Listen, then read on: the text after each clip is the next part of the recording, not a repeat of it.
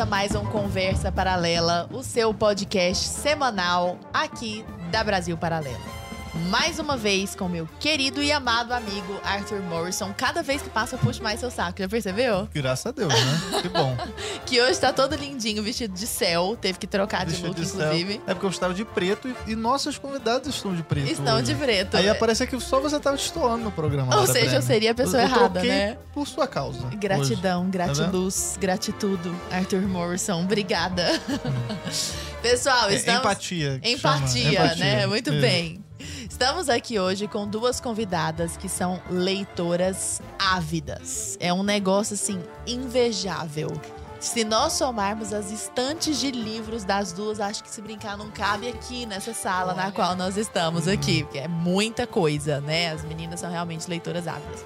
Estamos aqui com ninguém menos que Tati Feltrin, que tem um dos maiores se não o maior, estávamos aqui falando sobre isso agora há pouco, canal de livros do YouTube, mas certamente o mais antigo canal de livros do YouTube, pelo menos em língua portuguesa. É Bem-vinda, é Tati. 15 aninhos já. 15 anos falando de livros, Tati. Sim. Quando eu cheguei no YouTube era tudo mato mesmo. Era tudo. O YouTube começou em 2005 TLT tá lá desde 2007. Olha, que legal, gente. Chegou era tudo mato mesmo. Pois é. Olha só, merece muitas plaquinhas de YouTube.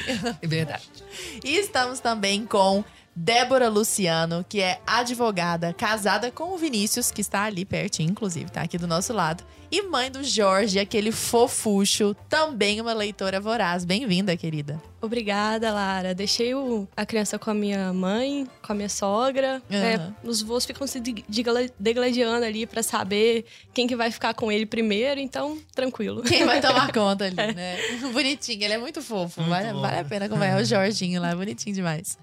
Meninas, e nós vamos falar aqui hoje sobre livros e sobre a transposição desse conhecimento adquirido nos livros para a vida.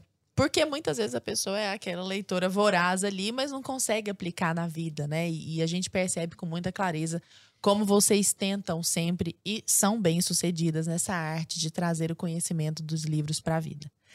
Antes de nós entrarmos propriamente nisso, acho interessante nós entendermos como raios vocês se tornaram leitoras tão vorazes, porque vocês não são leitoras mais ou menos assim, né? que que te deu, Tati, de falar assim, eu vou viver disso e vou ler e, e ler mesmo, porque é tudo sublinhado com um monte de marcadorzinho e tudo e a mais. gente lê de verdade. De verdade, ainda resume para nós, meros mortais. É então, na verdade, assim, eu venho de uma família de leitores, né? Na minha, enfim, em casa sempre tivemos muitos livros e isso veio muito natural para mim. Uhum. Fui professora durante 15 anos também, mas professora de inglês como segunda língua ou como língua estrangeira. Você até tem um canal em inglês também, né? Já tive, ah, já teve? né, antigamente. Hoje em dia não mais, mas então. É, a vontade de falar sobre livros na internet veio, na verdade, da época dos blogs, né? Então, sei lá, a internet ficou viável para todo mundo ali por volta de 96, 97. Eu era adolescente nessa época. Então, assim que a gente pôde ter acesso à internet em casa, comecei a né, experimentar com blogs, com o que tinha na época, aquele IRC, uhum, ICQ, essas uhum, coisas. Internet de escada, fazer uns barulhinhos. Você fala, já me vem um barulhinho é. na cabeça. então, eu gostava de experimentar. Então, Correr elegante. Correio elegante. Correio elegante. É Sala de bate-papo do UOL. Oh. Isso é da, não é da minha época, não. Não, deixa eu falar. Mas é porque a Débora é um baby, né? Vamos combinar. Então, é da minha época A geração também. da Débora já nasceu com internet. A é, gente era OP dos canais do Mirk. Nossa senhora. Aí, ó, tá vendo? Então, é, experimentei muito com blogs. E quando o YouTube surgiu, ainda era uma coisa assim muito... Nossa, comprado com era precário pra caramba. Tinha muita videocassetada sei lá o que mais. Mas eu resolvi tentar incrementar os blogzinhos que eu tinha fazendo vídeos também. Uhum.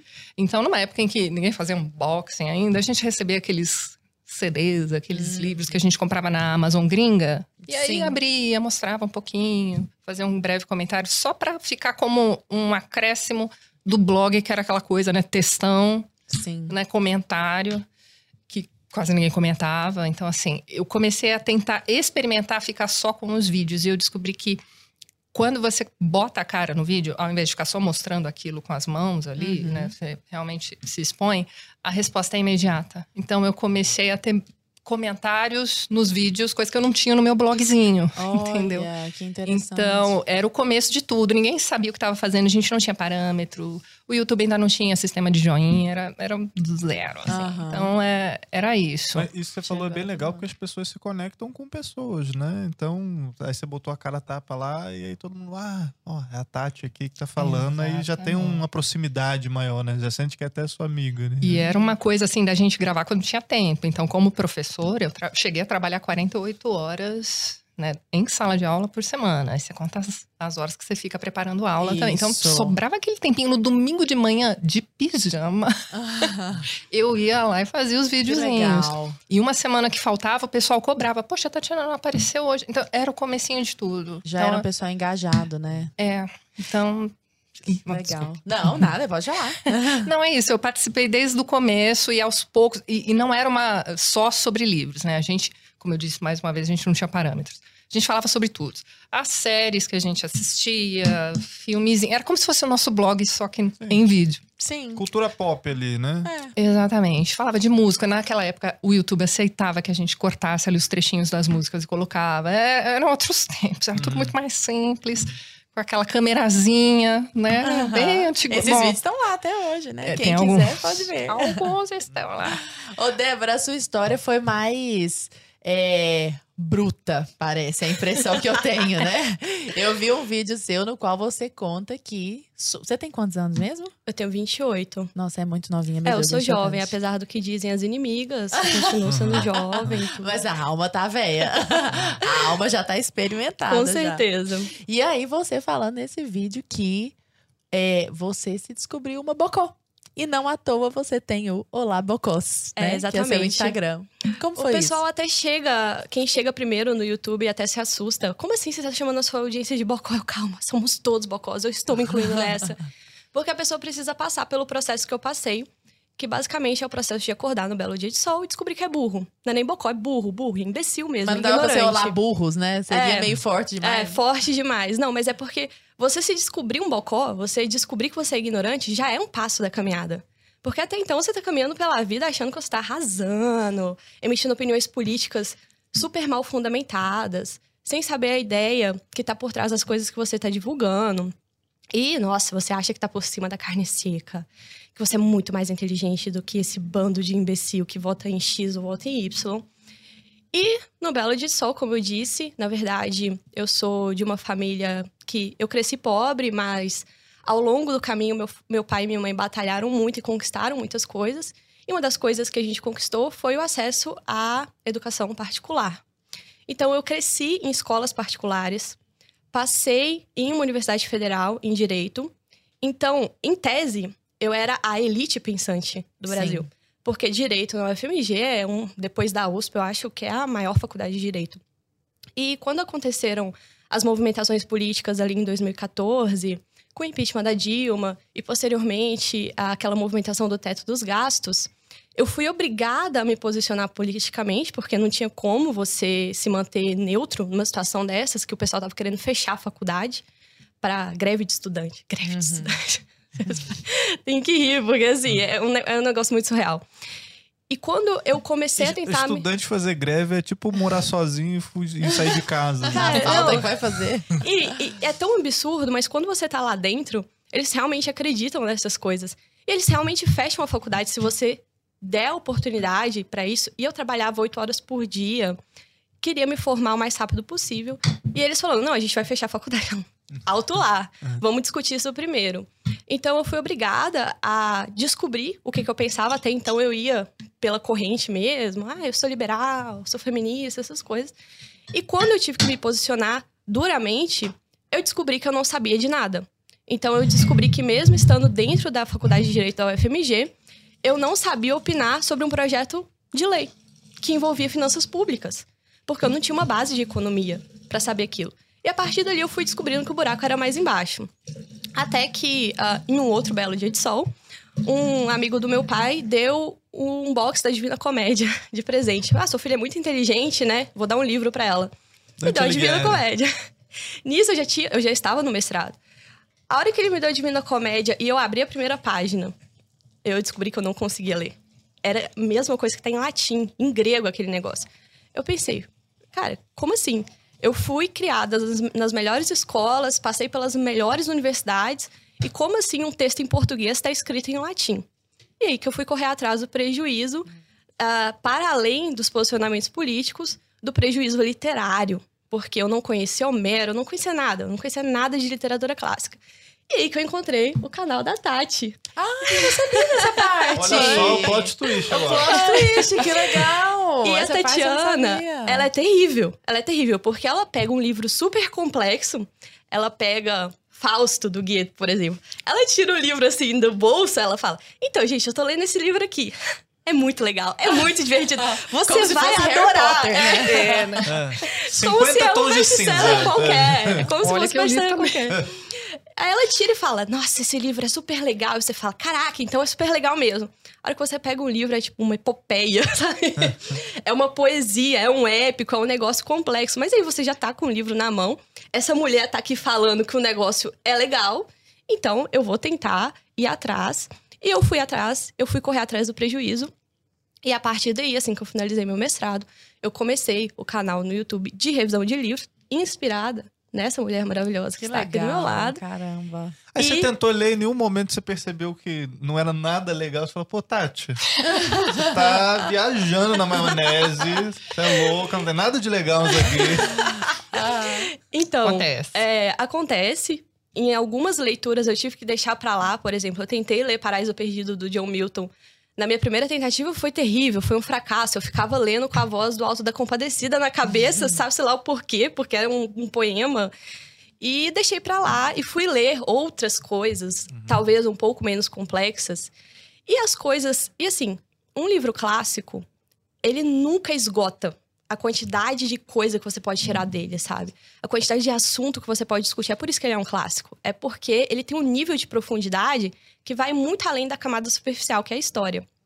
Então, sabendo que eu jamais vou conseguir penetrar todas as camadas de profundidade de um livro, eu achei que uma tentativa bastaria. Então, mesmo que eu não conseguisse entender muito bem ali no início, eu insistia, eu batalhava, lutava comigo mesma e não terminava o livro. Você entendeu? Talvez. Li, tá lido, né? Talvez.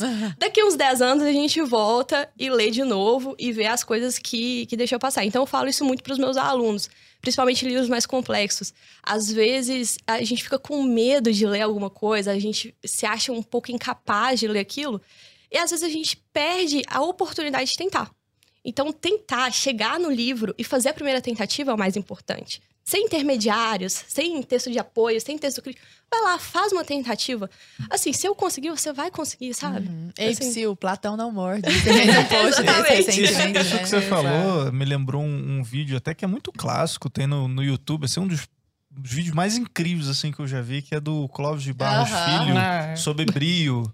Eu acho do cacete esse vídeo que ele, ele chega e fala: não, você vai digitar lá fundamentos da metafísica dos costumes. Acho que é isso. Uhum. Assim. Aí vai lá, vem Kant, aí você pega o texto lá, e você imprime três páginas só do livro. Aí o resto das páginas. Ah, dane-se. o, o restante do livro é tão desinteressante quanto essas três páginas. Fique só nessas três páginas. Mas porque se você não experienciar, né?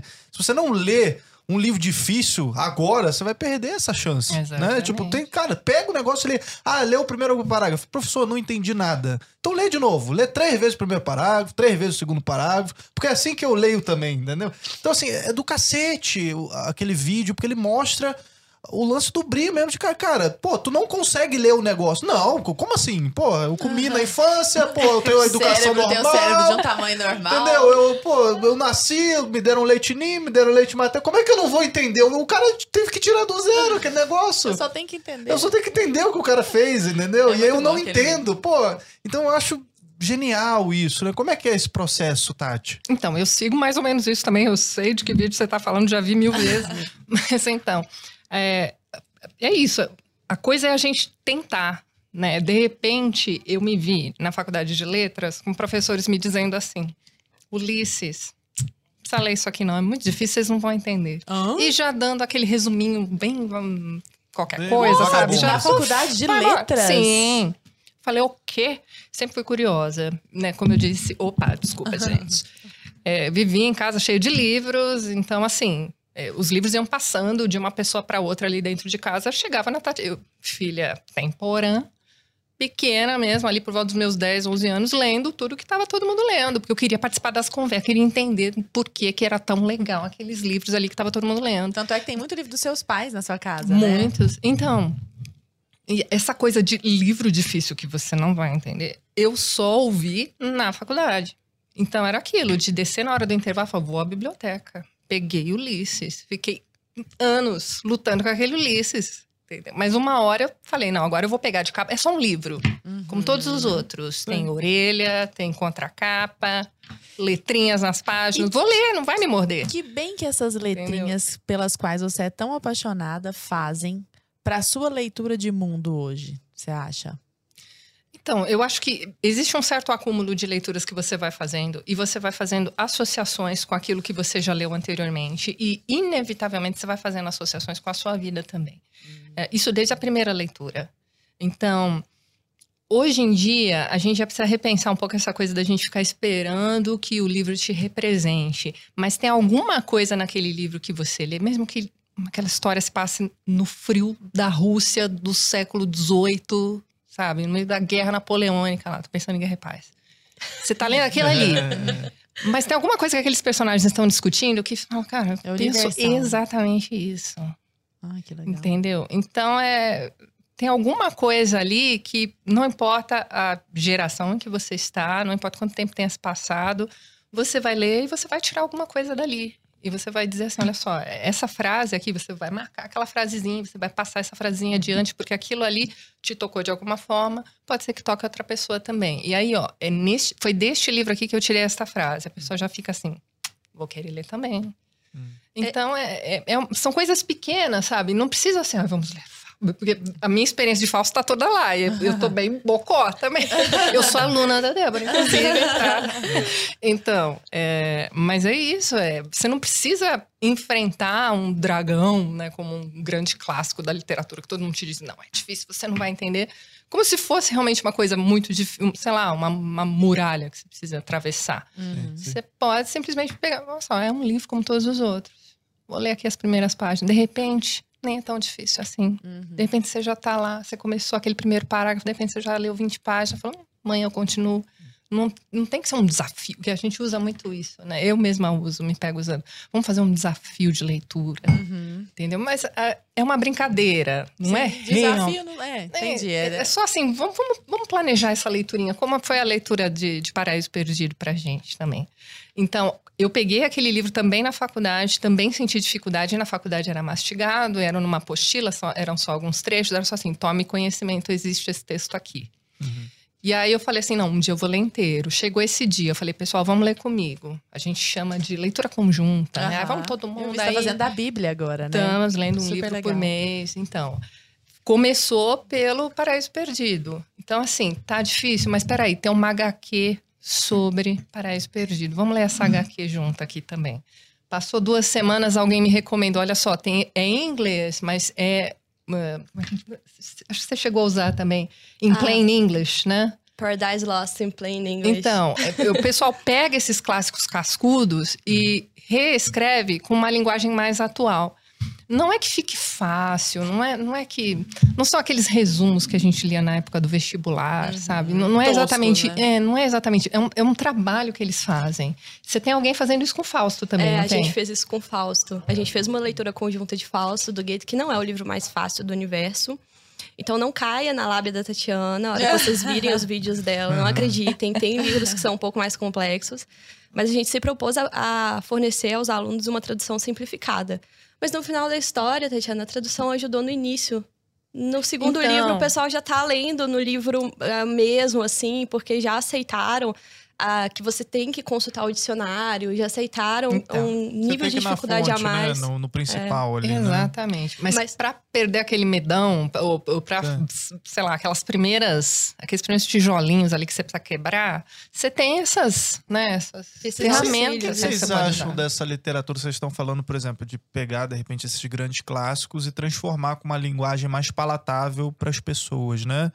Tornar mais popular isso. O que, que vocês acham inclusive dessas literaturas mais zonas assim, que tipo, a galera começa lendo, sei lá, eu fico imaginando o leitor jovem, assim. O cara às vezes não vai se interessar por começar, sei lá, com a Odisseia, sabe? A Débora leu todos os livros de vampiro que há. Entendeu? Ela pode Pô, falar pra nós. Quer, quer ler Crepúsculo, quer ler 50 Tons de Cinza, sei lá, quer ler até o que o Raul, aquele dia lá, que a é, gente fez um podcast com a Bruna Torlai e o Raul, né? E eles têm uma, uma opinião de, pá, não, não tem não literatura isso, não. ruim, tem, ruim não, não vai ler Bridgerton, que é uma droga, entendeu? O que, que vocês acham disso, assim? Vocês concordam, vocês discordam? Como é que é? Bom, eu tenho uma opinião um pouco impopular com relação a essas leituras populares. Impopular para quem lê livros clássicos, porque a maioria chega chutando o pé na porta, dizendo que ou você lê um livro clássico ou você não lê nada. É melhor do que. Uh, se você for ler Nicholas Spark, é melhor não ler. Então, eu cresci lendo essas merdas. elas não deixam de ser uh, livros ruins, uhum. mas elas são livros. Eles são livros, né? Propriamente ditos. Estimula a leitura, de qualquer forma. A minha dificuldade é só com a falta de perspectiva dos jovens. Então, eu fui um jovem uh, e eu não tive acesso a essas leituras clássicas enquanto eu era jovem. E se eu tivesse tido acesso, muito provavelmente eu teria gostado mais dos livros clássicos mas não era algo que estava dentro do meu horizonte de conhecimento. Uhum. Então só existia aquilo, só me era vendido aquilo. E apesar de eu vir de uma família com histórico de pai eleitor, faculdade e tudo, o meu pai, para ser bem sincero, ele não tinha a menor, o menor cuidado em me indicar livro. Ah, uhum. lê o que você quiser. Então eu não tive acesso a esses, essas boas qualidades de livros. Então eu não digo que uh, uh, não leia, se, se, for ler livro de vampiro é melhor do que ler nada. Porque eu estaria dizendo para mim, uhum. com 11 anos de idade, que era melhor não ler nada. O que eu digo pro pessoal mais jovem que me segue é: experimente os livros clássicos. Porque se você for uma pessoa inteligente, você vai gostar deles. Uhum. Porque existe uma, uma característica do livro clássico que tem muito a ver com que, o com que a Tatiana estava falando, de que ele te conta alguma coisa. E esse alguma coisa tem a ver com o significado da vida. E parece uma coisa complexa, mas não é nada complexo. É, é, no sentido de que grandes literaturas e grandes obras, elas são obras de arte. E elas conseguem capturar uma essência da estrutura da realidade que é difícil de ser capturada. Então, para que serve a cultura? A cultura serve uh, para a gente não cometer os mesmos erros do passado. Uhum. E nessas grandes obras de arte, você tem grandes pensadores conseguindo capturar esses grandes erros e te contando o que, uhum. que acontece com esses grandes erros. Então, a Tatiana mencionou que Guerra e Paz, do Tolstói. Um livro maravilhoso que eu recomendo que as pessoas comecem, caso elas queiram começar a ler livros clássicos, é o Ana Karenina. Porque é um romance é um que livro saiu, que inclusive, na BP Select uhum. essa semana. O, o filme, né? Eu vi. o filme na BP Select. Um Assine Brasil Paralelo, já vai poder assistir o filme também. Mas é o livro. O livro é maravilhoso, porque é uma novela, é um romance, na verdade, que a gente chama um novelão, né? Um novelão da Globo, um novelão das nove. E ali você vai encontrar aquelas fofocas maravilhosas, que eu adoro fofoca, né? Então tem aquelas uhum. fofocas ali de a mulher traindo o marido, do marido traindo a mulher e tudo. E essa é a camada superficial do livro. Mas uma camada muito profunda, o Tolstói consegue capturar, por exemplo, o que acontece quando pessoas se lançam em amores muito uh, fervorosamente. Avassaladores. Avassaladores, aquela paixão. O que, que acontece quando você se entrega a uma paixão avassaladora? Será que a longo prazo isso se sustenta?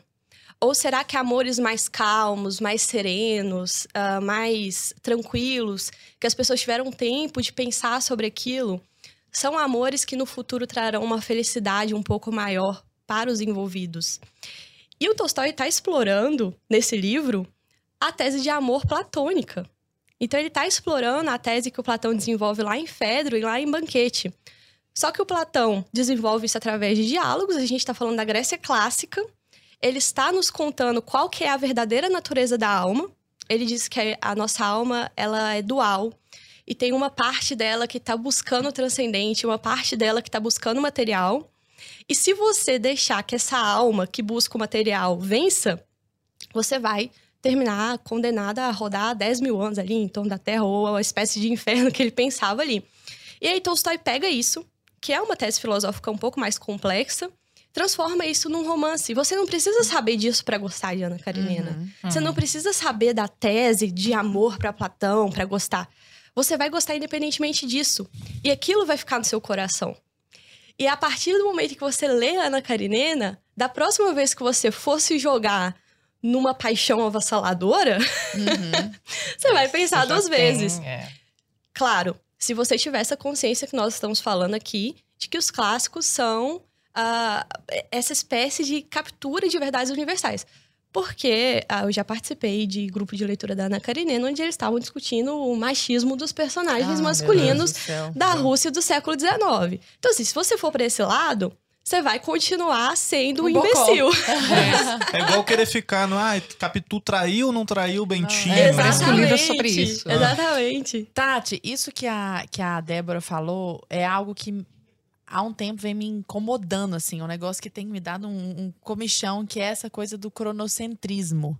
A gente sempre acha que tá inaugurando alguma coisa, né? Assim, nossa, ninguém nunca sentiu essa paixão tão avassaladora. Ninguém nunca viveu um tempo de governos tão instáveis. Ninguém nunca viu uma democracia ameaçada, tá, tá, tá, tá, tá. E eu queria saber da sua perspectiva que que já leu livros de tantas épocas diferentes, sob tantos prismas diferentes e escritos de tantas maneiras diferentes, porque você não lê só romances, né? Você lê uhum. também livros que, que, expressam ideias mesmas. É, se isso, se, se ler os livros, principalmente os clássicos, nos tira desse cronocentrismo e nos faz nos sentir conectados com tudo que veio antes de nós. Se essa tradição se passa de fato por meio dos livros clássicos. E aí você consegue ter uma noção da humanidade, assim, não só desse tempo presente, 2022. Como que é a sua leitura disso, desse pertencimento? Então, é, é, partindo daquela ideia, né, do qualquer leitura válida, né, enfim, uhum. é, a Débora citou ali o exemplo do Tolstói. Então, você tem ali um autor russo do século XIX que retoma ideias da antiguidade. E você pode ler também um livro bem diluidinho, escrito ontem, por uma autora contemporânea, mas que faz sucesso no TikTok, sei lá, que vai tratar do mesmo assunto, mas de um jeito bem mais simples, mais fácil de, de se ler, enfim. Para um jovem que não, por algum motivo, ele tem essa barreira, ele não vai se atrever a ler uma Ana Karenina, ah, porque é um livro muito grande, sei lá, seja lá qual for o motivo. Né? Ele começa por aquele livro mais simples, né? Ele, para ele aquilo é uma novidade. Só que hoje em dia esse jovem está na internet, então ele tem milhares de seguidores ou milhões de seguidores. Então a, a coisa meio que vai se espalhando.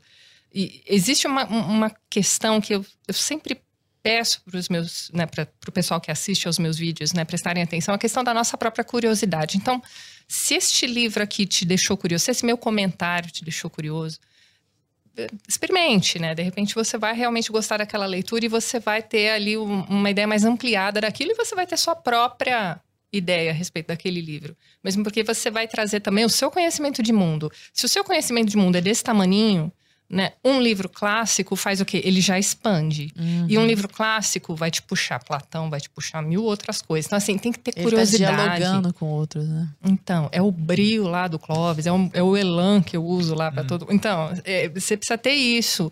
Não ficar só contente ali com aquele livro diluidinho, assim, ah, baseado em Ana Karenina. Aí o livro tem 200 páginas e é capa cor-de-rosa, entendeu?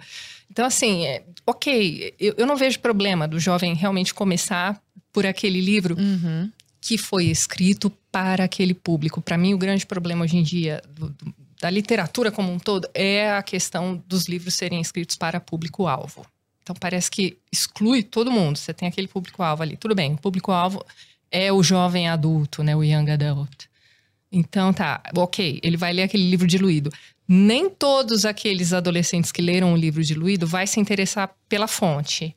Mas vai ter gente que vai. Vai ter gente que vai ler lá o Crepúsculo e vai pensar assim: quero ler Morro dos Ventos Vivantes, que é o livrinho favorito lá sim, da menina. Sim, que é um dos seus favoritos também, né? Eu também amo então, aquele livro. Aí cai lá no vídeo da Tatiana e já tem umas ah, ideias ampliadas. De legal. repente tá lendo de Jorge Bataille. Oh. Então, assim, é, você vê, uma coisa vai puxando a outra.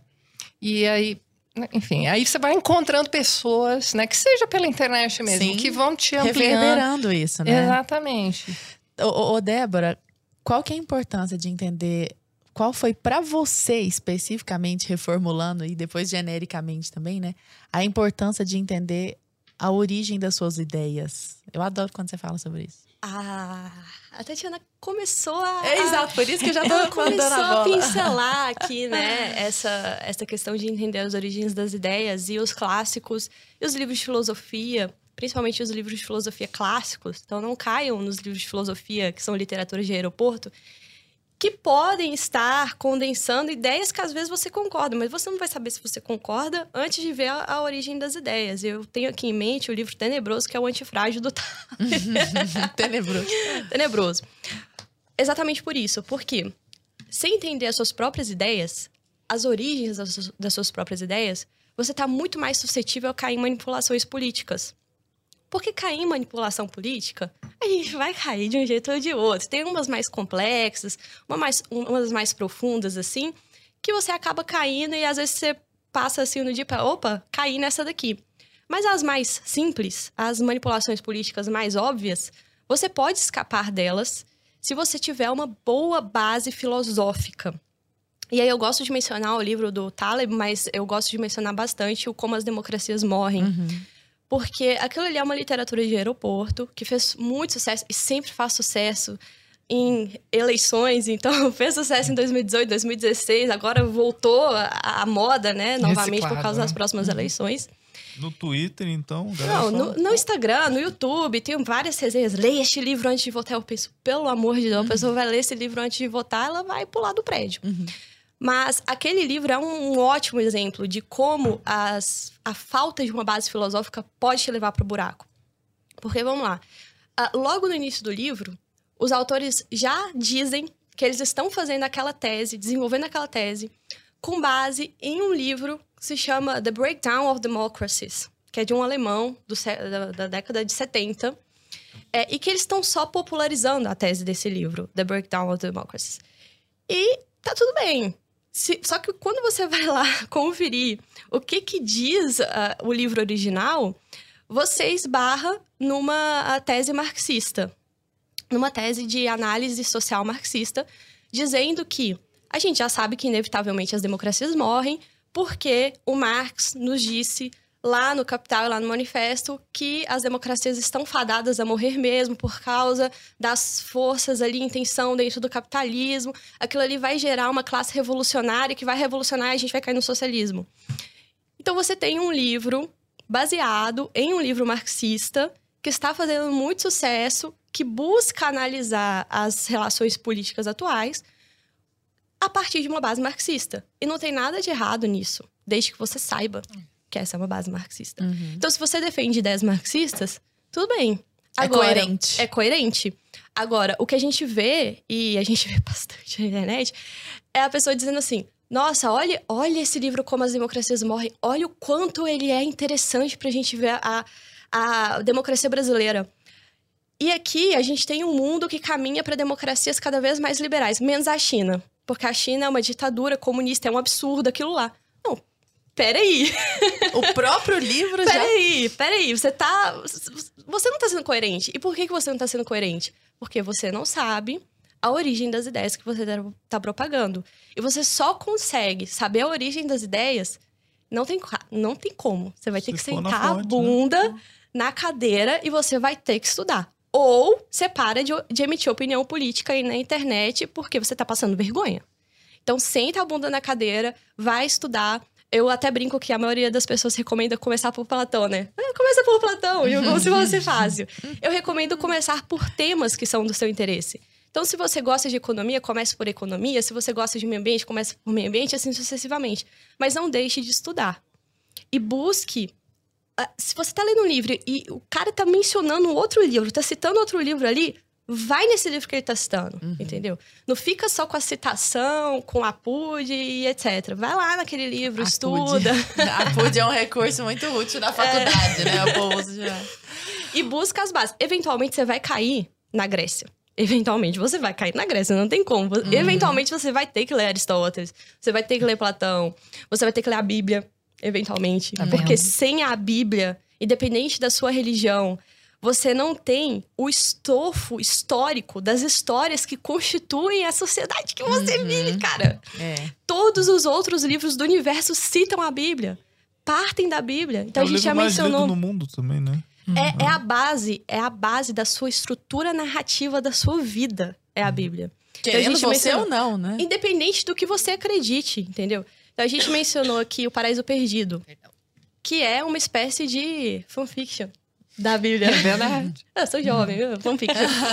é uma espécie de spin-off da Bíblia. Então, o John Milton, ele desenvolve o capítulo 3 de Gênesis, ele conta pra gente a queda do inimigo de Deus, a queda do Satã do Milton. Ele constrói uma personalidade que não existe essa personalidade na Bíblia, salvo menções bem assim, ah, bem esparsas. Ele se baseia para construir o Paraíso Perdido numa tradição bíblica gigantesca de a queda do inimigo. Ele faz um livro maravilhoso. E é um livro fantástico, que você pode ler independentemente de você ser cristão ou não. Inclusive, o prefácio do Harold Bloom é, é um prefácio interessante, né? Ele não é cristão. Mas é, se você não souber da onde que aquilo ali tá vindo, não adianta. É. Inclusive, a Tati é ateia, né, Tati? e o, seu, e o seu. Você tá fazendo leitura literária da Bíblia. Então, Isso. quer dizer, olhando do ponto de vista para entender a, a, origem das ideias, né? Como é Já é que tem tá sido esse disso. processo para você e para os teus é, leitores ali, para teus, os teus alunos? É, bom, para começar, eu não me coloco como professora. Realmente é mais assim uma conversa Estamos lendo juntos, né? Exatamente. Né, enfim, é, eu preciso deixar sempre muito claro que se trata de uma leitura literária, mas mesmo assim sempre tem alguém nos comentários, né, que vai puxar ali questões teológicas e isso não é um problema. Inclusive eu sempre digo, né, eu aprendo muito com vocês, enfim. É, mas a ideia é essa. Partiu também da minha leitura coletiva de Paraíso Perdido, em que em diversos momentos ali eu me senti totalmente perdida nas referências bíblicas e perguntava pro público mesmo, o pessoal uhum. nos comentários, ela, não, Tatiana, é assim, assim, assim. Toma vergonha na cara e lê a Bíblia, você também. Então, assim, eu levei muito puxão de orelha todos os meus seguidores, né? Enfim, do pessoal que, que acompanhou o projeto de leitura. Eu falei, não, tudo bem, beleza. Quando sobrar um tempinho, vamos começar aqui. E realmente Uh, final de 2020, ali a gente começou essa leitura coletiva. Um livro por mês, né? Nós estamos no livro de Jó, terminamos o livro de Jó Maravilhoso. já. Maravilhoso. Foi maravilhosa essa resenha, inclusive. E agora? ah, tem a ver com Fausto Mas eu amei então. o jeito como ela começa. Gente, eu quero dizer que tudo que eu sabia de Jó é que Jó tinha muita paciência e que os escravos de Jó jogavam caixanhada. ela começa assim o vídeo. Mas tem que então, ser. quer dizer, nós estamos descobrindo aqui juntos. Amei é, isso, tá? É maravilhoso. Eu, eu me coloco exatamente do jeito que eu sou uma pessoa zerada em termos Bom, de Antigo Testamento. Tô na, aprendendo com vocês. Na dúvida, Legal. Lara, tira, põe e deixa ficar. Exatamente. era, todo esse era o meu conhecimento. Mas então, aí, depois de, sei lá, cinco, seis anos de eu ter lido Fausto, descobri o tal do prólogo do céu, que está toda ali já. Entendeu? Então, assim, é uma leitura. E outro dia alguém me mandou um, um printzinho de um comentário a respeito das Vinhas da Ira, do John Steinbeck. A pessoa deu uma estrelinha só no Goodreads, sei lá. E aí o comentário era algo do tipo: não se fala em uvas em nenhuma página deste livro. A pessoa reclamando e dando, tipo, zero pro livro. era um comentário, era uma brincadeira, provavelmente. Mas, né, enfim, se você leu lá o livrinho, lá, acho que do Davi. Qual era o livro de Davi? Samuel? Já não lembro, vou confundir uhum. aqui. Mas enfim, existe lá toda uma historinha a respeito das vinhas, né? Que gerou ali uma situação de ira ali para um dos personagens. Então você precisa saber de onde vieram essas As ideias. Aliás, Tati, falando em uma estrela, dar uma estrela pro autor e pro livro, o que, que você acha de cancelamento de autores clássicos? Ai, gente, acho isso Pessoal, qual foi o último Cancelam Teve um Monteiro Lobato, cancelam Lewis, cancelam... Ah, é, o Felipe Neto cancelou. O Felipe Mob Neto Dick, né? cancelou né? Mob, Dick. Dick. E você não pode mais ler Herman Melville, tá? O Felipe Neto Mas ele cancelou proibiu. Qual é o, o, argumento? Ele disse que o livro é racista. É um... Hum. É maravilhoso, porque é um livro do século XIX. Então, assim... E o que eu discuti. Não, os aí, anacronismos perdão, são tá? ah, então. Ah. Perdão, eu, eu, te cortei, mas é porque isso me dá muito. Ai, cara, eu fico com tanto ódio Nossa, de, história é ótima. desse imbecil cancelar Dick. Porque assim, a, a, discussão toda, quando envolvem assim, racismo em obras históricas, essas coisas, a discussão toda é sempre super burra. Por quê? O pessoal está discutindo se você pode ou não julgar uma época com princípios da época moderna. Só que um clássico, ele não é clássico por causa da crítica social foda que ele pode ou não pode ter feito na sua época. Não é isso. Se o clássico fosse uma crítica social foda, ele estaria datado. E aí você não leria hoje Tolstói, que a gente já mencionou, porque a Rússia não tá mais em guerra com os tártaros. Ela tá em guerra com a Ucrânia agora. Uhum. Então, existe um contexto histórico, óbvio, que está vinculado a determinada obra. Mas o livro não é sobre Tem isso. Tem um espírito universal, de né? Não, é igual quando estourou a guerra da Rússia e Ucrânia, que deram cancelar o estrogonofe. Teve restaurante não, aqui em São Paulo que deixou de fazer estrogonofe porque era um prato russo. Aí tu fica, meu Deus do céu. Então, mas deixa eu te contar uma coisa. É, do ladinho, assim, do nome do autor dos meus livros, no título dos vídeos do YouTube, hum. eu coloco a bandeirinha de nacionalidade dos autores. E eu tive um vídeo que não subiu para o YouTube, enquanto a bandeirinha da Ucrânia estava lá. É, o livro era Vida e Destino, do Vassili Grossman. Grossman. Então, eu sempre ponho né, a bandeirinha do lado ali. Enquanto eu não tirei a bandeirinha, o vídeo não subiu. Meu Deus Gente, do céu. Aconteceu recentemente a mesma coisa com a Rússia. Então, assim, é, é alguma, alguma coisa do robozinho deles ali uhum. que, que acabam impedindo. Mas até eu me ligar que... Ai, que era, a bandeirinha, era maldito emoji da bandeirinha. Não sei se o, o robozinho também entende alguma coisa que a gente fala, porque eu digo, né, autor ucraniano, sei lá, uhum. teclado da Ucrânia, enfim. O, então... Tati, não só os autores são cancelados, como os comentadores de livros também são cancelados, não é mesmo? Pois Você está é. mais ou menos acostumada com esse negócio de cancelamento já. Já foram alguns, já. né? O mais recente foi até a propósito da Guerra do Imaginário, da BP aqui, não foi? Sim, que inclusive é excelente. O pessoal perde a oportunidade de consumir um conteúdo muito bom por é preconceito, não, não tem o que falar. Gente, é uma trilogia incrível. Para o pessoal que está de casa que não acompanhou, ainda não sabe, a gente lançou essa trilogia, A Guerra do Imaginário. Ela é exclusiva para membros da Brasil Paralelo. Você pode assinar, tem um link na descrição, tem os planos aí. Todos os planos dão direito a você assistir é, os originais da BP, inclusive A Guerra do Imaginário, que é uma passagem aí sobre a vida de Chesterton, Lewis e Tolkien, né? Então, cada um episódio para cada um desses grandes autores. É isso aí. Né? Tá incrível, assim. É. E, e, e, um deles foi isso, né? Porque você indicou a série da Brasil Paralelo, porque você analisou, como já analisou centenas de milhares de outros livros, O Imbecil Coletivo, Sim. do professor Olavo de Carvalho, lá no meio de um monte de livro que fala sobre um monte de ações. Não pode, é livro não proibido, né? Então, curioso. Como é que você vê isso, Tati? Eu, eu acho muito curioso esse movimento de vamos cancelar esta pessoa que está lendo e divulgando Olavo de Carvalho, vindo de um pessoal que sempre reclama de livros que são banidos aí em determinadas escolas. Ou... Uhum. Nossa, é um, é um drama, não é? E vindo de um pessoal que sequer leu o Olavo também. Não é? Porque... Exatamente. Mas aí é que tá. É, é um preconceito. Sei lá, quando eu tinha meus 20 anos, eu também tinha lá o meu preconceitozinho idiota, absolutamente infundado. Entendeu? E com o passar do tempo, né, a gente diz: não, vamos ver isso daqui direitinho, vamos uhum. ver o que uhum. essa pessoa tem a dizer. E você descobre ali né, tanta coisa que, sei lá, por puro preconceito você não tinha acesso.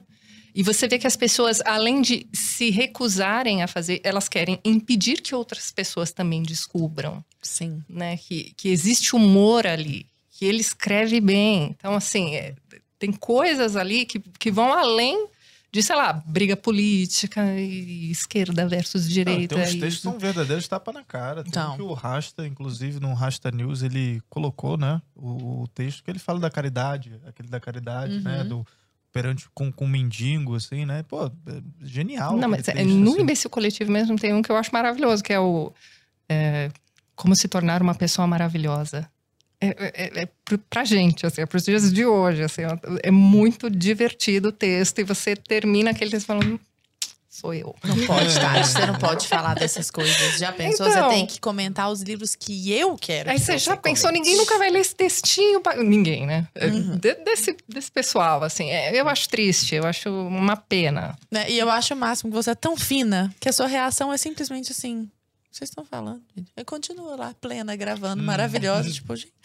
Então, e, ela, e, aí é, é, uma pequena vitória saber que o vídeo não está no Google, né? Quando a gente coloca ele como não listado, né? Ele simplesmente fica ali na playlist, né? Então, quem quer realmente ver o vídeo, vai lá na playlist, né? Foi uma resenha de 2018, eu sigo aquela playlist, vou encontrar o videozinho ali. Não. É, parece Agora, que não. Tati, uma, uma pergunta que me veio. É, se a pessoa ela não quiser ser cancelada, você acha que ela tá abrindo mão da verdade? Com certeza. Ela tá se. Como é que vamos dizer? Me foge Se editando, né? Se podando mesmo, né?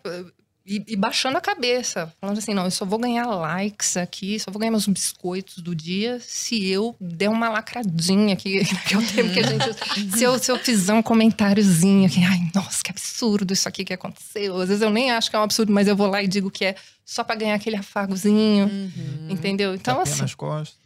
A gente sabe que é fácil ganhar seguidor, ganhar like. Se a gente, é. Nossa, se a gente quisesse. Mas eu achei o máximo que os seus, os seus, as pessoas que te acompanham, os seus inscritos, são muito mais do que só seus inscritos, porque eles te defendem em todos os vídeos de cancelamento.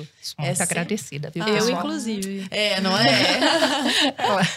eu, inclusive, sou defensora ferrenha, sair defendendo em tudo quanto é possibilidade impossível. Tô eu lá defendendo tá, a Tatiana. Sabe por quê, Lara?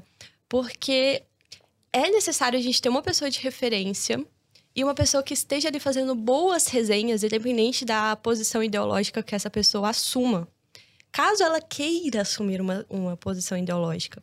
Então, eu pessoalmente, eu não ligo se a pessoa é de esquerda, se a pessoa é de direita. Eu sigo vários canais de esquerda. Bons. Bons. Dentro da perspectiva deles, mais bons. Então, eu, eu trabalho um livro com os meus alunos, diferente, eu chamo os meus alunos de alunos, porque eu sou uma professora é, rígida com eles. Eu trabalho um livro que é um livro do Isaiah Berlin, que é um iluminista safado. Eu nem sei se eu posso falar safado aqui no projeto. Nossa, que ah. isso, safado. Mas ele é um iluminista safado. Escuritando no chat, nossa, que horroroso. Ouço o podcast perto dos meus filhos, não pode falar isso. E ele tem um livro que é maravilhoso, que chama As Raízes do Romantismo o movimento romântico que impacta na nossa vida diária e pouca gente sabe, pouca gente estuda. E tem um canal de esquerda que resenhou o livro falando mal do livro. Eu concordei. E eu comentei: olha, realmente os pontos que você levanta realmente são pontos válidos. Independente da sua posição ideológica, eu concordo com a sua postura. E você só vai saber no que, que você acredita se você abre espaço para o contraditório. Então não é porque eu sou advogada, eu acredito na, no, na ampla defesa, não.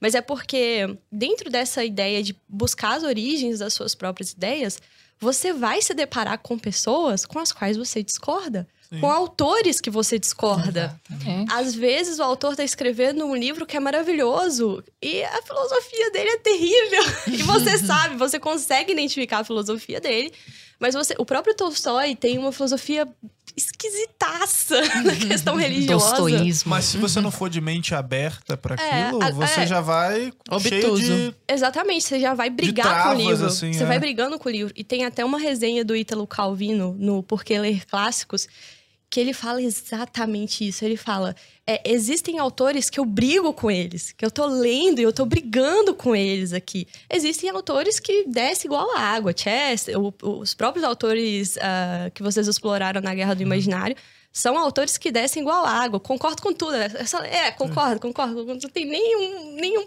porquê ali.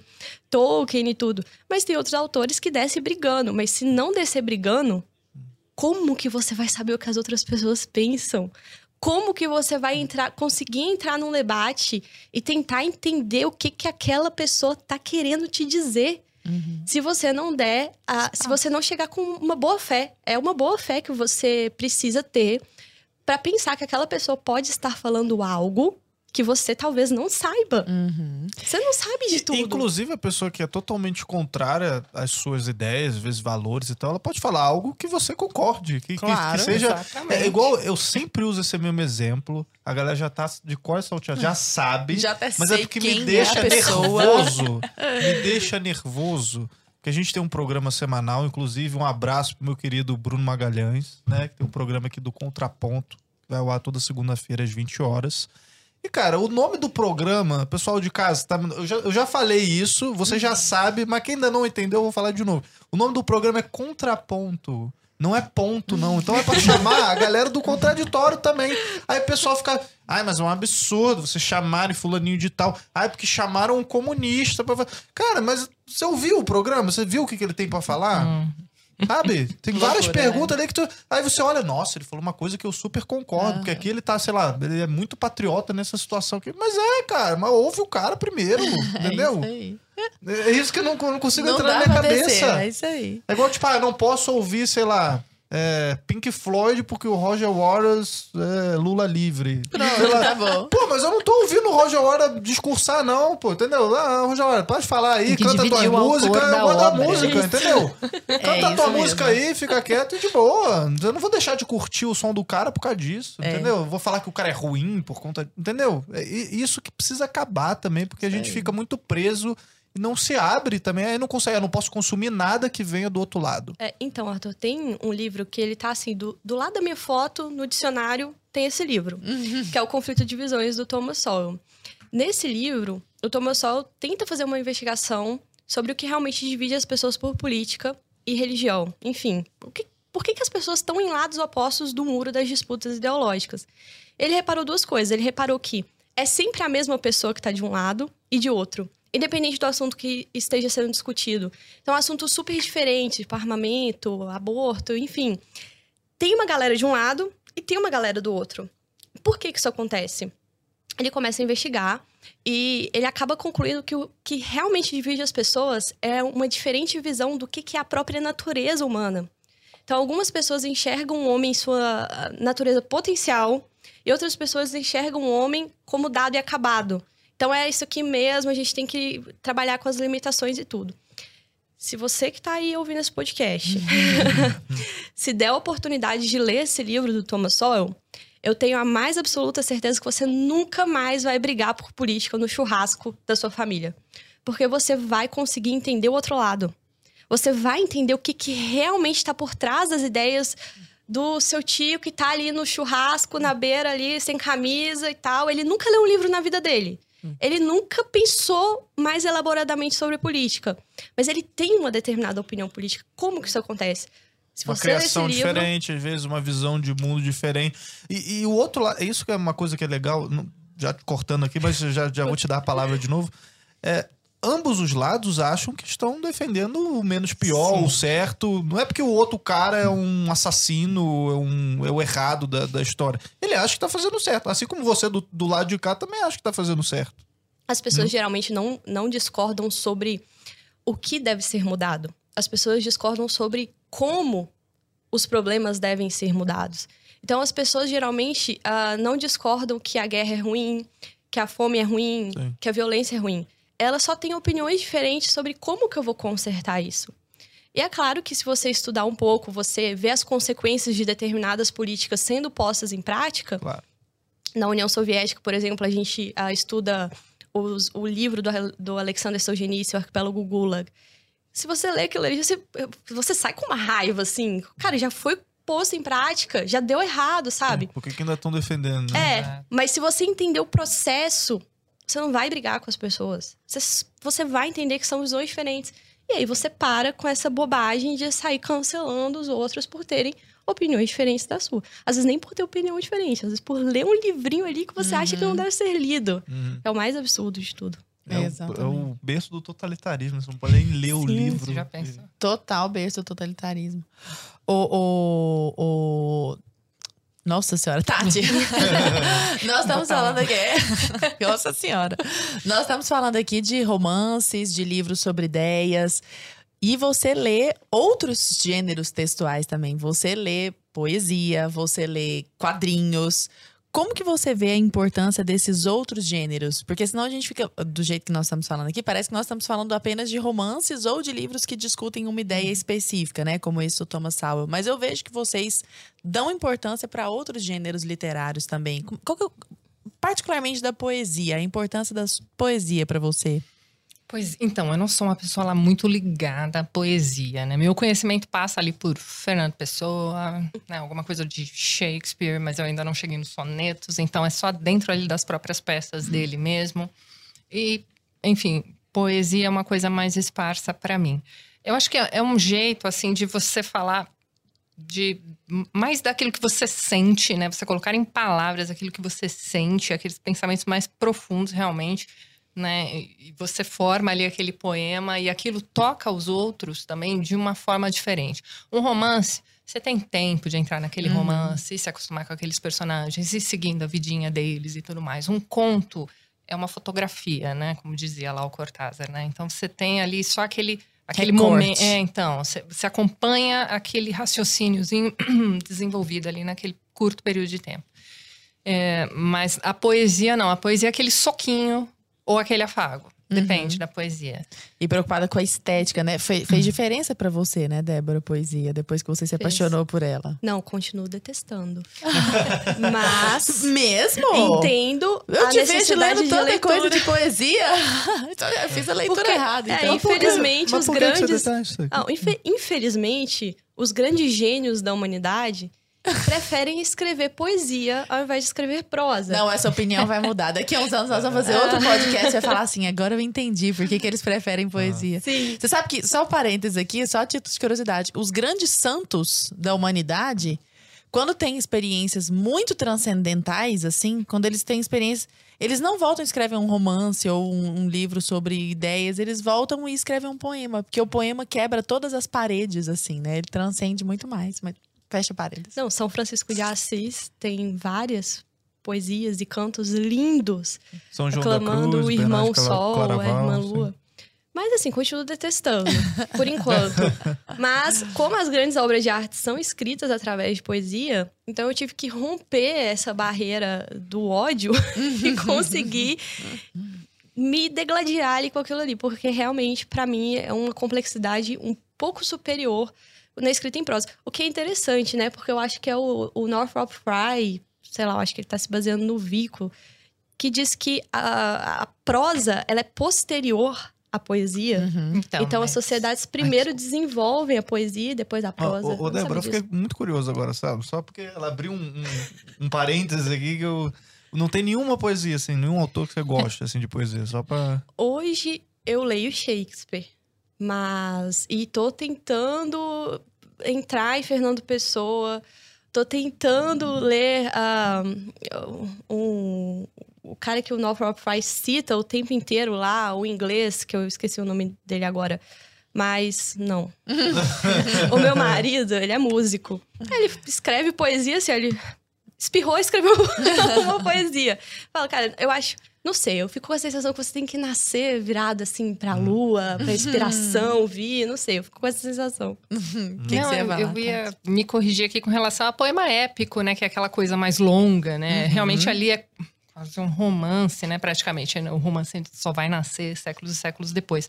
A questão do poema épico era mais uma questão de de métrica, né? Era, era preciso decorar aquilo ali para pra passar transmitir. para os outros. É. Era mais fácil cantar. Então você canta aquela. Só lembrar da tabela periódica dos elementos lá do uhum. colégio, né? A gente uhum. tinha as musiquinhas, né, para decorar ali as linhas.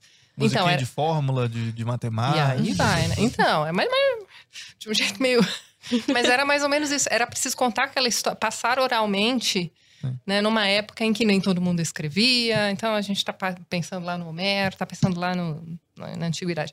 Então existe um motivo para aquilo. Então as rimas, né, acabam ficando muito bonitas quando são traduzidas e chegam aqui para a gente, mas era uma ideia de ter ali realmente uma linguagem simples para que aquelas pessoas decorassem e passassem adiante. Hum. Né? Os tradutores é que depois foram, né, dando aquela floreada, chega para a gente, né, naquelas de repente, quando a gente piscou, chegou no Maria. simbolismo. É. E é isso, a gente tem que. Nossa, o negócio tudo ao contrário. Então. Ô, Débora, uma coisa que você comentou recentemente que acha interessante e penso que a Tati também vai achar interessante comentar isso, é sobre os intelectuais ungidos. Ah, isso né?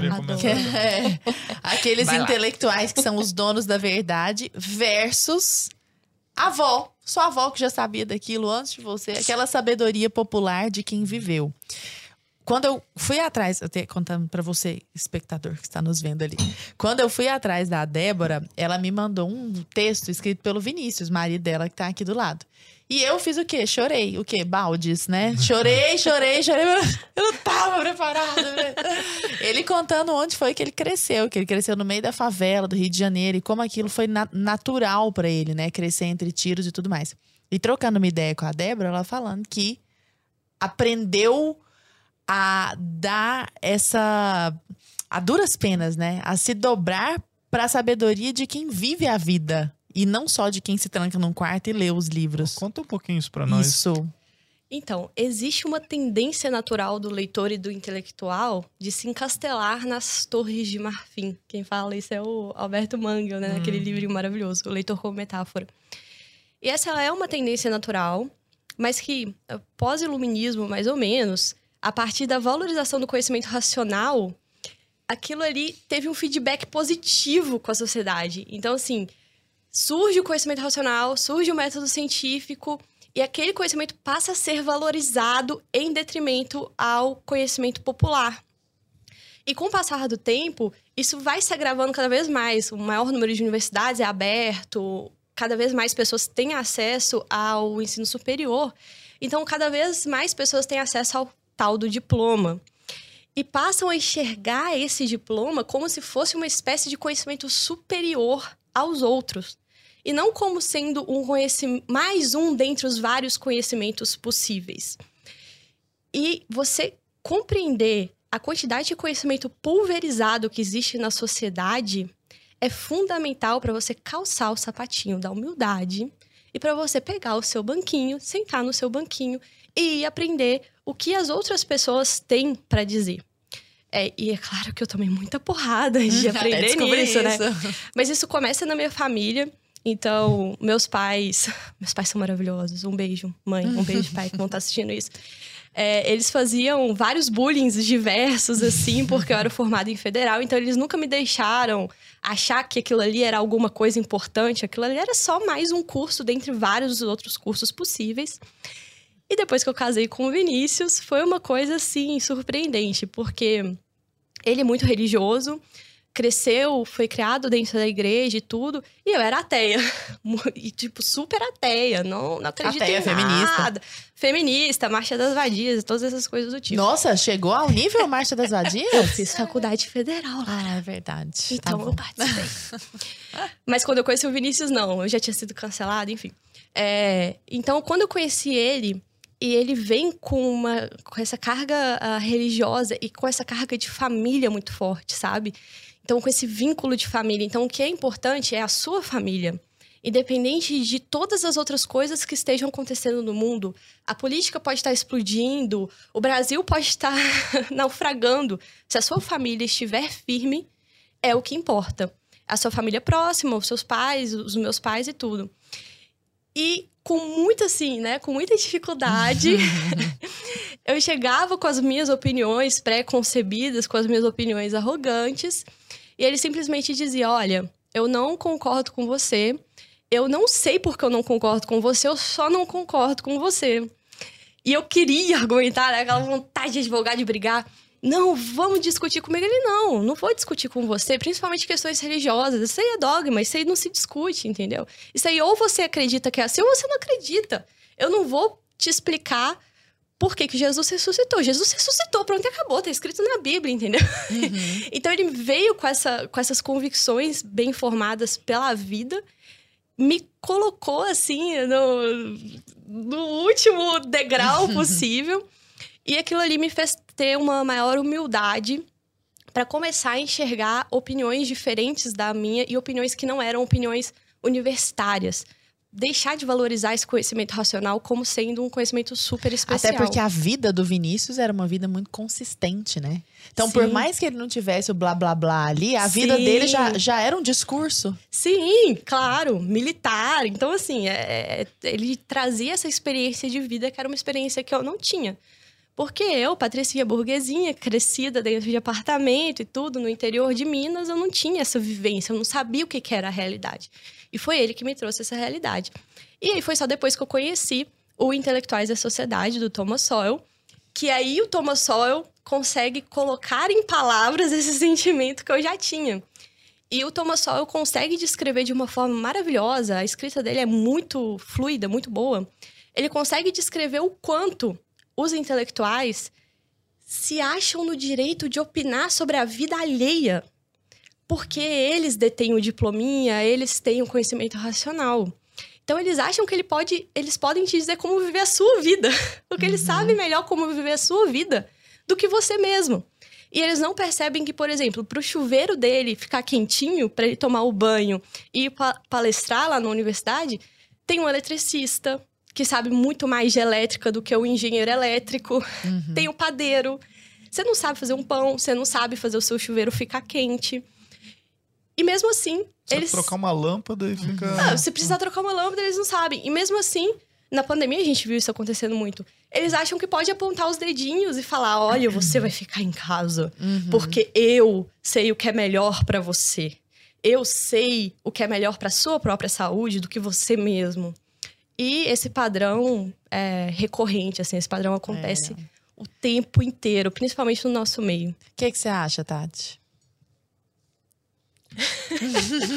Doutor, tô pensando um... dos intelectuais ungidos e versus essa sabedoria popular, assim. Eu acho que precisa ser. Tô lembrando da sua faculdade de letras, o pessoal falando que toma esse resumo aqui que você não vai é, entender nada. Eu fiz um resumo para você. Todo mundo sabe o que é melhor para você ali, né? Então, eu acho que chega um momento em que, principalmente quando você é jovem, né? Você precisa de alguém que te puxe, que te mostre assim caminhos, né? Mas aos poucos você vai percebendo que existem outras opções, né? Não é só aquilo ali. Uh, eu li este livro também, do Thomas Existem é, outras temos, fontes, né? É, exatamente. É. Quando você identifica que tem uma pessoa ali insistindo né, num, num, determinado ponto, mas você está vendo que não é daquele jeito, mas tem alguém ali tentando, sei lá, te convencer de que aquilo ali é o correto? É, impondo aquela visão de mundo e você simplesmente ou você se afasta e diz obrigado e, uhum. vai fazer, ou você parte para a discussão. Eu sou aquele tipo de pessoa que diz beleza uhum. e vou fazer Beijo, outra coisa. É, então, exatamente. Então eu não consumo, é, sei lá, essa, esse conteúdo. Não vindo... toca tambor pra doido dançar, né, Tati? Eu, eu, sou, eu sou assim, exatamente. Vou tocar tambor pra doido é, dançar. Isso aí. Deixa o doido dançando ali, eu vou ver outra coisa para fazer ali no meu canto. Tati, quem tá te ouvindo aqui pensando, essa mulher já leu trocentos mil livros, ela resenha, ela faz a, a, o apanhado histórico, ela comenta, ela faz tudo. Eu não, eu, eu não sei nem por onde que eu começo. O que, que você diria pra essa pessoa que quer começar? Ela é bagunçada para estudar, não sabe se usa marca-texto, se usa lápis, que livro que ela escolhe. O que, que você diria para essa é, pessoa? Como é que é o procedimento também de vocês com a leitura, né? Uma pergunta que às vezes as pessoas fazem é ah, como começar a ler. É. E tipo, ah, você começa a ler, você, você já você lê um livro do início ao fim, ou já, já pegam, sei lá, três romances de uma vez, e aí lembra a história já tudo da cabeça, às vezes com, começa a confundir os personagens. Uhum. Como é que funciona? funciona isso aí? É, então. Na verdade, assim, para quem tá começando, é muita opção. Então, é bacana você encontrar lugares, né? Como o canalzinho lá da Débora, o meu canalzinho e tantos outros que existem por aí. A gente vai te dando essas opções, né? Vai abrindo seu leque. A questão é que você sozinho sabe quais são os seus gostos. Você já vem assim, não, beleza. Que seja aí uma pessoa que só consuma Netflix. Você sabe que tipo de história você gosta de acompanhar. Uhum. Então, começa procurando livros que tragam aquele tipo de história. De guerra? Sabe? Vai atrás de guerra. É. Gosta de romance? Vai romance. Então, Legal. Começa devagarinho, né? Geralmente, dentro dos próprios livros, vai ter personagens leitores também, vai ter ali algum tipo de ideia que vai te puxando para outros. E aí você mesmo vai seguindo o seu caminho. É, esse negócio de listas, né? Existem muitas, ah, os 100 melhores livros, uhum enfim, você pode pegar uma lista dessa e pensar assim, quais são os que te interessam, né? Não vai seguir aquilo ali à risca, né? Você vai passar quanto tempo ali lendo aqueles 100 livros que essenciais? Da... Então, é, qual foi o critério, né? Quem uhum. foi que uhum. escolheu? Né? Existem listas muito boas por aí, mas, né, seja realista, fale assim, não, olha só, isso aqui, eu, esse autor aqui não me agrada, vamos, né, vamos procurar aos poucos e vai montando assim o seu repertório. É, quando você é jovem, né, você tem todo o tempo do mundo, né, uhum. né, para fazer muitas coisas, dentre elas visitar a boa e velha biblioteca pública, passar que, um que tempo... existe ainda, né? Pois é. Existe, assim, não, não acabou, galera. Tá, tá lá, é? E é uma livraria, às vezes, né, passar uma tarde. Então, isso já, né, muitas livrarias fecharam, mas tem muitas aí que ainda estão, né, em funcionamento, você pode ir também fazer isso é, é muito bacana você perceber que existe um interesse, né, principalmente dessas pessoas que dizem assim, não leio nada. por onde eu vou começar? Bacana. Você tem aí né, infinitas oportunidades. Então começa ali, né, sei lá, sentir afinidade ali com aquele determinado né, youtuber que fala de livros, vamos ver ali o que, que ele está lendo. Uhum. Né? Ou, ou, aquela continha no Instagram ali que também fala sobre. Hoje em dia, tem, acho que em todas as redes sociais tem. existe aquele cantinho onde ficam lá os Dos leitores. É, os Exatamente. O que, que você diria, Débora, para quem quer começar? É, e você não precisa ser nerd. Uhum. É, tem gente que manda mensagem, com certeza isso acontece com a Regiana, a pessoa manda. Nossa, você lê tantos livros, eu não tenho tempo pra fazer ah, isso. Eu fico imaginando ela com filho, Muito. marido, casa, trabalho. Então, só que você não precisa ser um leitor que vai fazer resenha pro YouTube, sabe? E aí você precisa ler um pouquinho a mais do que a média. Cara, se você lê mais do que dois livros por ano, você já lê mais do que a média brasileira. Então, leitura é um hábito para começo de conversa. Você não começa hábitos dando grandes passos. Então, você não começa lendo cinco livros ao mesmo tempo e lendo um livro por semana, não. É igual começar a academia, entendeu? Você não vai chegar lá e vai correr uhum. 10 quilômetros. Estabeleça um plano, defina um plano bem traçado, escreva esse plano. Então, por exemplo, você selecionou uh, três livros para ler nesse ano. O que já é muito livro para a média brasileira. Você já uhum. tá, assim, na elite da elite. é você ler três livros por ano. Estabeleça quais os livros você vai ler Faz um plano, escreve, olha, hoje, antes de dormir, eu vou ler durante 10, 20, 30 minutos. Não precisa ser mais do que três vezes por semana. Vai aumentando aos pouquinhos, sabe? Começa com 10 minutos. Você vai perceber que a sua cabeça vai ficar pensando o que, que seu menino tá fazendo, uhum. o que, que você vai fazer de almoço amanhã. Mas no outro dia, o seu cérebro já vai, opa, peraí. É já a mesma peguei. coisa. É. é. a mesma coisa. Então, insista, primeira coisa, como todo novo hábito, você precisa insistir. É. Você não pode desistir nas primeiras semanas. Você precisa de, ali de uns bons três meses para o seu cérebro descobrir que agora você é uma pessoa que lê livros. Uhum. que até então né? você não era. E precisa ser constante. E não estabeleça grandes metas inal inalcançáveis, porque você vai se frustrar. Talvez você siga lá o influenciador do Instagram que lê uh, ah, 20 livros por mês.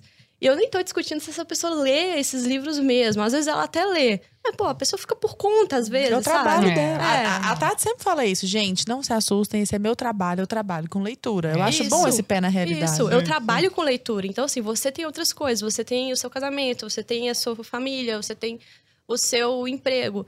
Dentro da sua possibilidade, mapeie o seu dia, a sua rotina e veja qual que é o horário que você fica em paz. Às vezes o horário que você vai ficar em paz é duas horas da manhã, se você for mãe, né? Mães uhum. aí me uhum. entendem. E se for duas horas da manhã, que seja duas horas da manhã. Dez minutinhos antes de dormir, pronto. Se você fizer isso, você pode voltar aqui e me cobrar. que ano que vem você vai ter lido esses três livros que você selecionou. E não fica com essa sensação de estar sendo passado para trás. Nossa, porque tá todo mundo lendo tantas coisas. Tem gente que tá mentindo que tá lendo, uhum. sabe? Tem gente que tá só postando Ou tá lendo mal, no Instagram. Às vezes. Tá, Ou tá, tá lendo mal. Leitura dinâmica. Aí você vê essas pilhas de livros ali 30 livros no ano, 20 e tantos livros é no ano. É 60 a média do booktuber. Ah, nossa. Isso. Aí não sei quantos livros no ano. Aí você fala, ah, nossa, eu nunca vou conseguir ler tanto. Aí você nem começa a ler. É. Você nem os três livros que você falou é. que ia ler, você, você vai ler. Porque, ah, você nunca vai chegar em 20 livros. É, mas você não começou.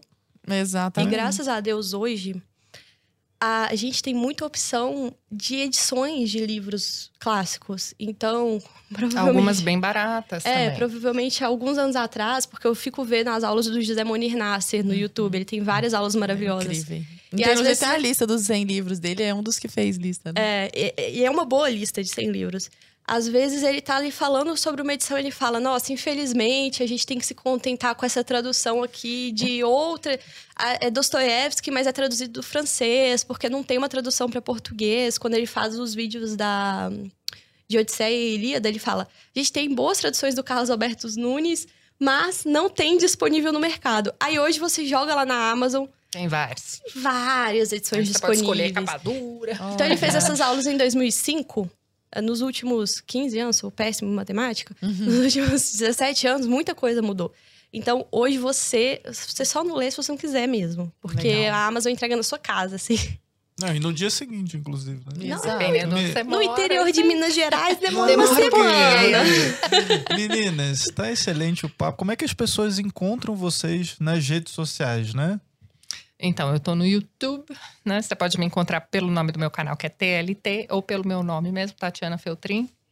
E tô no Instagram também, não com tanta frequência, mas, mas é, você pode me mandar uma DMzinha por lá também, só digitar meu nome, Tatiana Feltrin.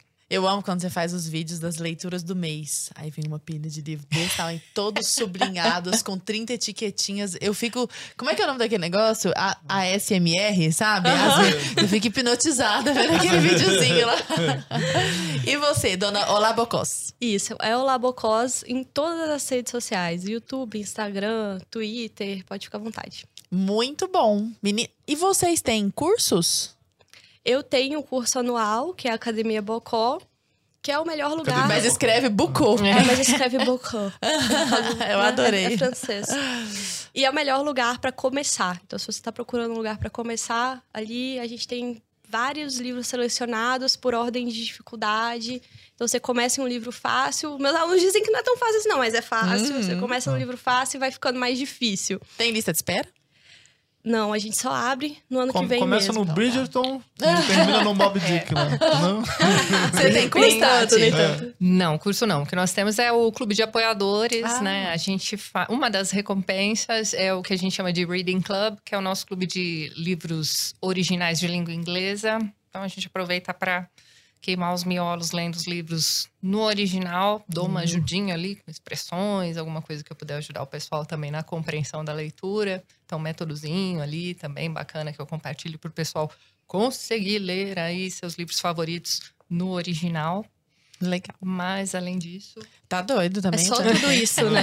É. Nossa Senhora. Maravilhoso, né, Lara? De... Nossa, meninas incríveis. Sabia que ia ser maravilhoso.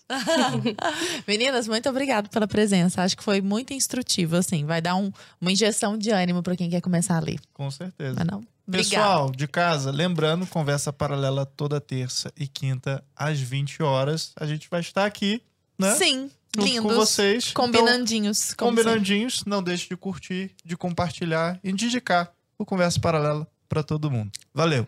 Beijo.